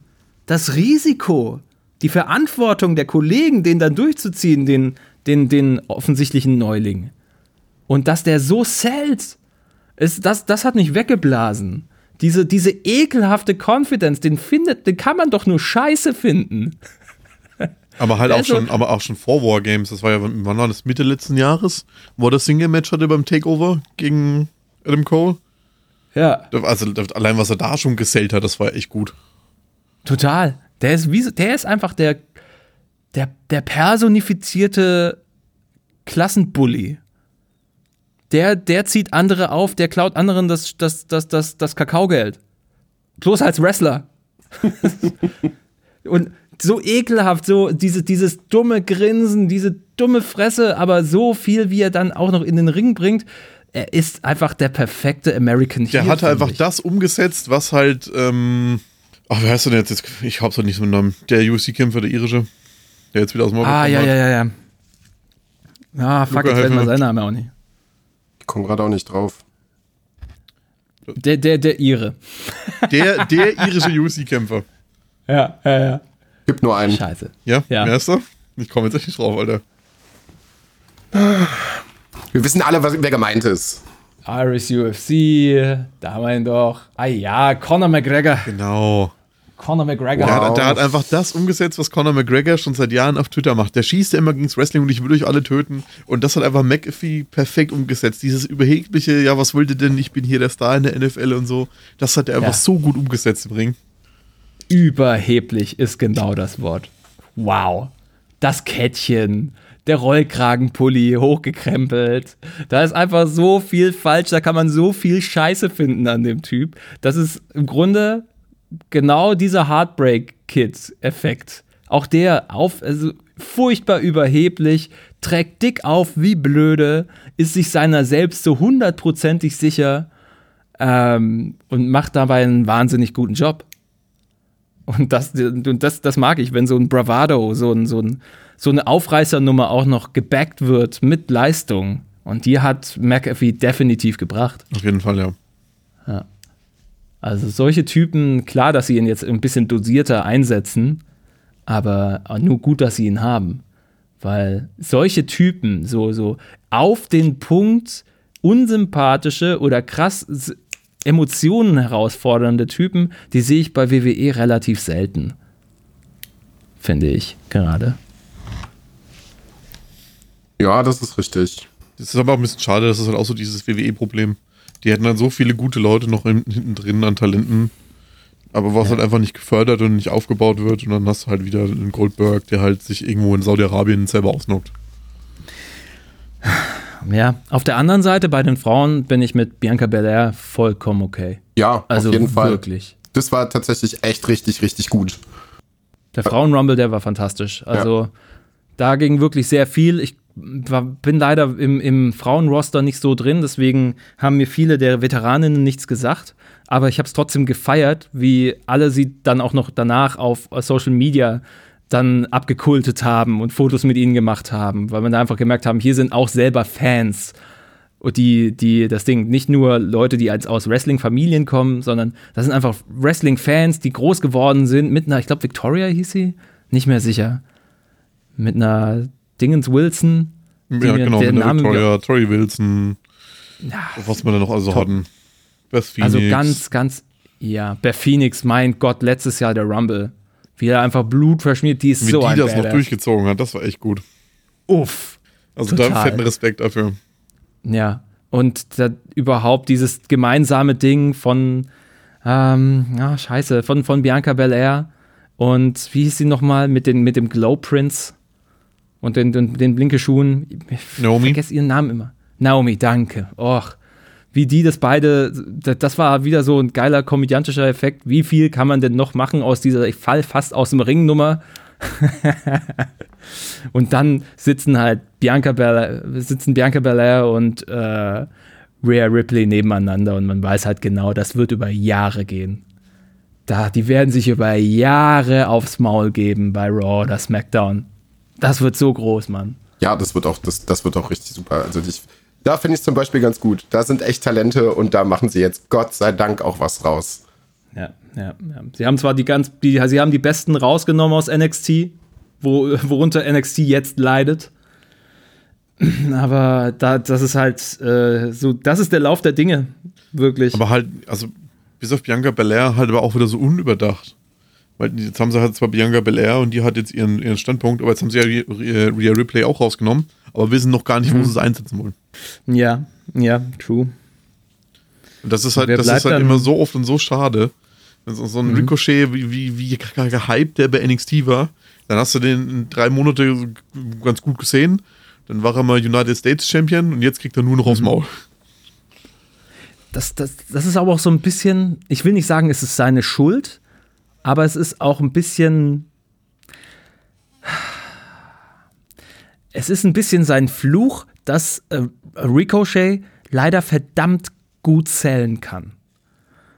Denn wenn ein Ricochet aufs Maul fliegt, dann fliegt er aufs Maul. Und dann dreht er seinen Kopf dabei so, als denkt man, er würde sich gerade das Genick zweifach brechen.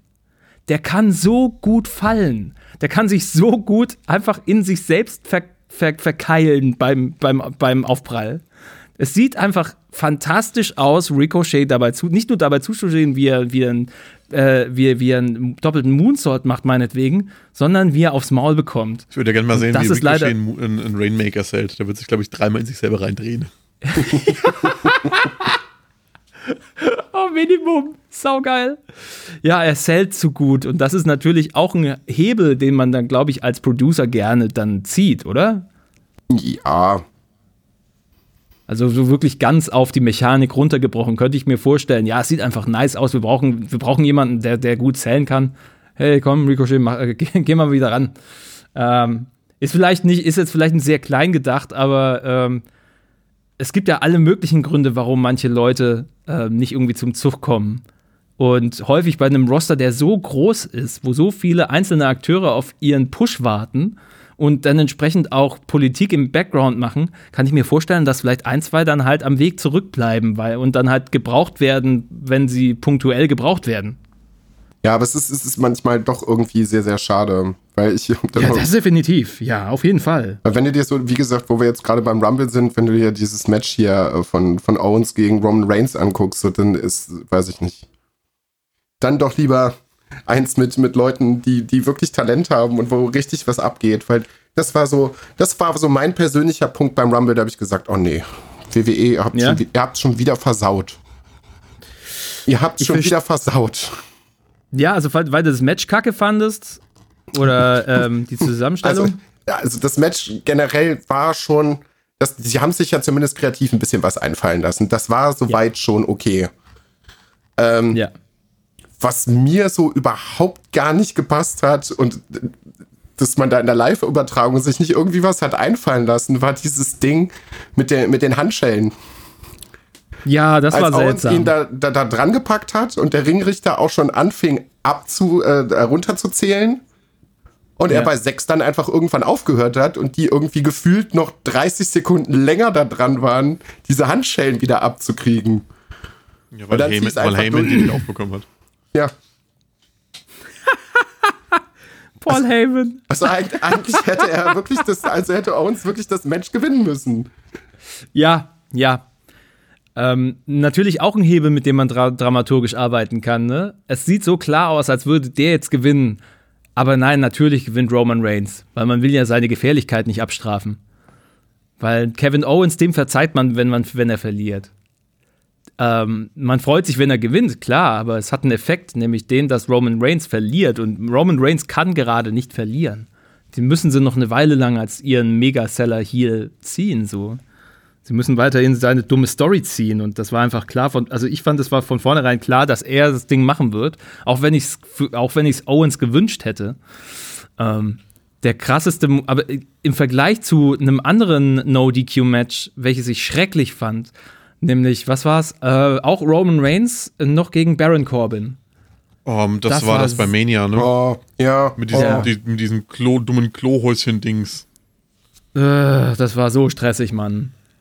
Ich, ich finde, er ist ein guter Heal, aber ich gucke Baron Corbin einfach auch nicht gerne zu. Ich gucke beiden nicht gerne auch, zu. Obwohl, obwohl sein Signature-Move geil ist. Deep Six? Was war es nochmal? Last. Nochmal? Deep Six, oder? Deep Six oder Last Round oder irgendwas. Nicht mehr sicher, wie er heißt. Siehst du, das ist, das ist die Sorte Casual, mit der ihr gerade sprecht. Ich kenne die Namen, aber ich kenne die Moves nicht. Mir fallen die Fachbegriffe nicht ein. Ich stelle seltsame Thesen auf, die mit der Praxis nichts zu tun haben. Aber im Vergleich zu dem Match fand ich, äh, fand ich Reigns gegen Owens überzeugend. Ja, den Deep Six und, und End of Days. End of Days, danke. Der End of Days, den, den mag ich tatsächlich. Diese Schiffschaukelscheiße, die ist super. Ähm, aber ähm, im Vergleich dazu fand ich Owens gegen Reigns überraschend, wie er plötzlich mit dem scheiß Golfkart um die Ecke kommt. Den hat er auch wahnsinnig gut genommen, fand ich. Ja. Das habe ich nicht kommen sehen. Boom, auf einmal liegt er in diesem Golfkart drin.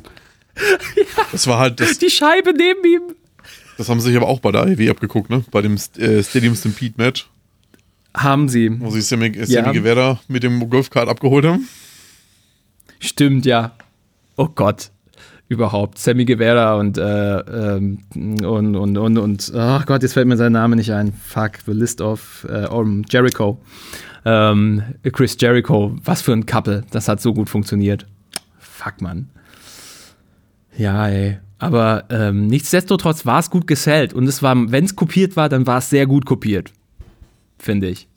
Diese ganze leere Halle hatte plötzlich nochmal so ein ganz anderes Flair. Das war vergleichbar wie mit so einem Star Wars-Kampf, wo sie in so einer großen leeren Halle stehen, dann irgendwie so. Dann wurde es plötzlich nochmal was das, das, das, das Setting wurde gebrochen. Es hatte plötzlich noch was Epischeres, weil es unerwartet kam. Und dann dieses, dieses scheiß Golfkart und natürlich ein fucking Senton runter von einem Gabelstapler. Natürlich weil ein Senton runter vom Gabelstapler. Äh, oh. Kevin Owens, ich feiere den, da, was der mit seinem Körper anstellt. Da hat wir, wir haben ja wirklich alle gedacht, dass er den nicht nimmt, Roman Reigns. Dass er den genommen hat, uns alle überrascht. Er, ja. hat, er hat aber er hat sich trotzdem dabei verletzt. Ja? Ja, an der Hand. Oh, fuck. Also, du hast es nachher nochmal in der Zeitlupe gesehen, dass er es irgendwie nicht richtig hinbekommen hat, die Arme so zu packen, dass er den Kopf irgendwie abfedern kann von Owens. Und der, der eine Arm ist einfach nur irgendwo hingeflogen und dabei hat er sich irgendwie den Finger aufgeschlitzt. Oh. Ja. Fuck, Alter. Ey, das ist, das ist heftig, Mann. Ja, also ihr, ihr seht, ich, ich bin jetzt selber bei, bei 90 Minuten Aufnahme angekommen. Ey, ich, ich finde das, find das so schön, endlich äh, Deep Talk über, über Wrestling mit zwei weiteren Wrestling-Nerds halten zu können, weil das bleibt mir sonst sehr verwehrt. Das ist wunderschön, Lux. Also vielen Dank ja, du bist gerne herzlich eingeladen, dich in unsere illustre Runde der Wrestling-Nerds einzureihen.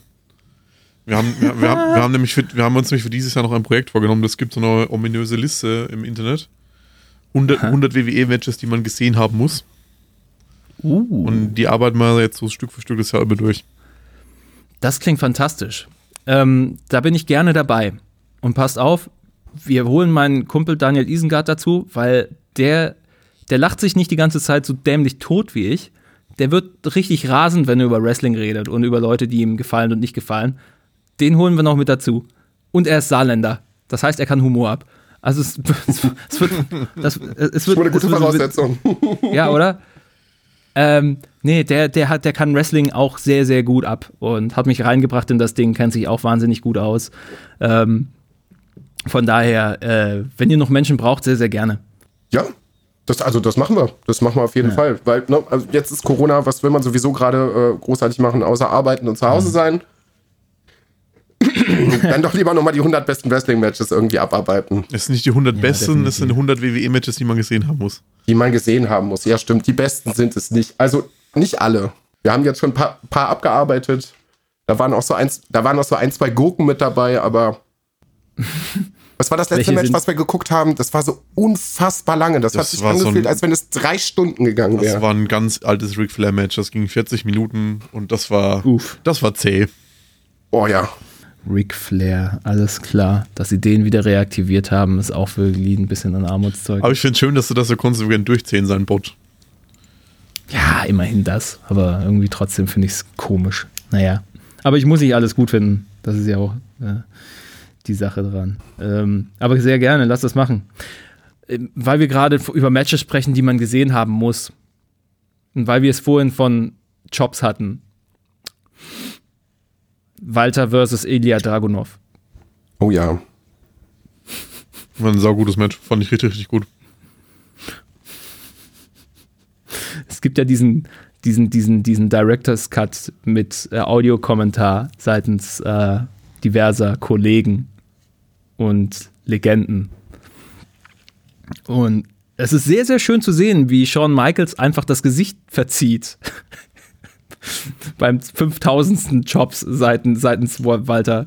Ich glaube, ich weiß auch nicht, also ich würde, also ich bin irgendwie sehr fasziniert davon. Ich würde das, glaube ich, gerne mal an einer normalen Person sehen, was dann passiert, wenn er so einen Job verteilt. Ich glaube, die, die da ist dann einfach auch nichts mehr da. Ja. Yeah, also ich habe vor jedem Wrestler Respekt, der seine Jobs in Empfang nimmt, wirklich. Absolut. Und da, da ich mittlerweile zu der Gruppe an Menschen gehöre, die wissen, wie sich ein Job anfühlt und wie es sich anfühlt, wenn man den Fingerabdruck eines anderen Menschen auf der Brust hat am nächsten Tag, habe ich höchsten Respekt vor dem, was die beiden abgezogen haben. Das ist echt krass. Da gibt es allgemein sehr, sehr schöne Compilations, auch so von Walter WXW-Zeiten und so, einfach mal so 20 Minuten Walter-Jobs aneinandergereiht. Das ist Wahnsinn. Mm, mm, mit, mit so entspannender, mit so easy listening-Mucke drunter. So Fahrstuhl Bossa Nova. Und jedes Mal einfach auf den Takt. da hätte ich so Bock drauf. That, that's, my, that's my sort of entertainment. Und natürlich der Oberkörper von äh, Hiroshi Tanahashi. Aber es ist was anderes. Das ist, das ist Tanahashi einfach was. Ja. Tanahashi einfach, was für ein Mann. Alter, der hat sich so gehen lassen irgendwie im Verlauf des letzten, ein, letzten Jahres, glaube ich, und hat sich wieder so hintrainiert. Natürlich, der spielt sein Pretty Boy-Image, aber volle Kanne aus. Der ist einfach so der, der japanische Traummann, für, für Japanerinnen zumindest. Ähm, sicherlich auch für Japaner. Aber dann auf der einen, anderen Seite welche Disziplin da reingeht, sich wieder so hinzustellen. Leck mich am Arsch. Boah. Gerade wenn du irgendwie bekannt bist als der Schönling, das ist ja, das ist ja auch ein schwieriges Gimmick, weil du dann wirklich aufpassen musst, dass dir nichts zu irgendwie widerfährt. Boah. Ah, sorry, es sprudelt so aus mir heraus, so verschiedensten kleine Punkte, die irgendwie alle nichts miteinander zu tun haben, aber ich freue mich gerade einfach nur. das ist schön. Oder? Ja. Ich finde das Ah, auch, leider. wir haben das jetzt auch mit, den, auch mit dem letzten Gast, so habe ich auch schon gesagt, das ist einfach auch sehr schön und entspannt, mal irgendwie äh, mit Menschen von außen noch mal reden zu können, außerhalb von Corona und außerhalb vom Job und irgendwie über so herzerwärmende Themen. In der letzten Folge hatten wir das Essen oder jetzt das Wrestling, das macht einfach Spaß. Ja, das ist auch ein Grund, warum ich zum Beispiel so gerne Clubhouse nutze tatsächlich. Ich gehe übers iPad rein und habe so viele tolle Rooms schon gefunden und Diskussionen beigesessen und selber beigetragen, ähm, dass ich teilweise nur noch müde grinse, wenn irgendwie da jemand einen dummen Clubhouse-Gag bringen muss aus der Not heraus. Es, es funktioniert einfach. Und genau das, was wir hier machen, wäre jetzt auch zum Beispiel in Clubhouse möglich. Aber ich denke, es ist dadurch, dass Android noch ausgeschlossen ist, sind auch eine ganze Menge Interessengruppen einfach noch nicht präsent, bei denen Android einfach das, äh, das, das äh, OS of Choice ist. Ja. Und da gehören ja die ganzen nerdigeren Gruppen total dazu, weil die meisten haben dann tatsächlich, haben da tatsächlich Android vor uns. Warum gibt es so wenig Gaming-Gruppen bei Clubhouse? Hä? Beispielsweise. Also ich wette, da wird noch mal eine ganz andere Ecke an Rooms entstehen, wenn, wenn das endlich möglich wäre. Ja, und dass Leute sich halt auch irgendwie finden, ne? Ja, total. Also es ist viel über Word to Mouth und sehr, sehr irgendwie, ich kenne den oder die und die sind in den Gruppen, da gehe ich auch mal rein. So. Ähm, aber allein hierfür jetzt, äh, um, um davon mal wegzugehen ähm, und tatsächlich mal so ein bisschen lustigen äh, Tratsch zu halten über, über Wrestling, hat mich sehr gefreut. Ich mache das jetzt deswegen so, weil ich leise tatsächlich mich auf den Weg machen muss. Aber äh, mir ist eine große Freude gewesen ist, tatsächlich mit euch äh, ähm, zu, zu Nerd, zu Nerd äh, schnacksen. Kann ich nur so wiedergeben. Es war sehr, sehr, sehr schön. Also wir, wenn du Lust hast, bei Zeiten können wir das gerne auch nochmal wiederholen. Ähm, nö, Ja, lass über Mania reden, oder? können, können wir gerne machen. Also Lass ich bin über da. Mania ich bin oder dafür. irgendwie, G, wenn G1 wieder ansteht, sehr, sehr gerne. Ja, du bist auch gerne eingeladen, falls das bei dir zeitlich passt. Wir können auch gerne Mania zusammen gucken. Uh, Ja. Le Foncé. Das wäre lustig. Müssen wir, uns, müssen wir uns wirklich in, in den Call zusammenschalten und dann können wir zusammen, äh, können wir das, können wir das zusammen äh, kommentieren. Saugeil. Ja. Das wäre doch schön. Lass das mal weiter verfolgen, auf jeden Fall. Aber ich verabschiede mich fürs Erste nochmal. Okay. Ja, Wie gesagt, das war jetzt ein, ein, ein inneres Blumenpflücken. Leute, wir hören uns möglichst bald wahrscheinlich wieder. Müssen jetzt nochmal über einen neuen Aufnahmetermin sprechen, aber das ist für euch in ganz weiter Zukunft. Chris, hast du noch ein paar abschließende Worte? Nee, ich habe nichts mehr. Ich fand es sehr, sehr schön, dass der Kotter da war und wir so ein bisschen über Wrestling abnerden konnten. Ja, total. Ähm, es war mir ein inneres Hell in a Cell. Vielen Dank. Solange du jetzt nicht vom Käfig runterspringst. Das, du, das, man, muss, man muss die Gelegenheiten schaffen äh, beim, beim Shop verpacken. Okay. Oder bei den ausgeschlagenen Zähnen, je nachdem. Shoutout Mankind. Ja, also dann, äh, ich verabschiede mich schon mal von euch. Es war sehr schön. Ähm, ich überlasse jetzt euch beiden das letzte Wort. Ja, äh, es war sehr schön. Also, ähm, ja, Kotta, wie gesagt, ich würde mich freuen, wenn, du, wenn wir das irgendwie in irgendeiner Form äh, weiterführen äh, können. Werden wir sehen. Wenn da irgendwas zustande kommt, werden wir euch äh, informieren und dann gebe ich das wirklich allerletzte Wort nochmal an Kotta ab. Das, das, jetzt bin ich nicht vorbereitet. Fucking hell. Shinsuke Nakamura verdient den fucking Gürtel, Alter. Gebt ihm den Championship, er ist der wahre Champion.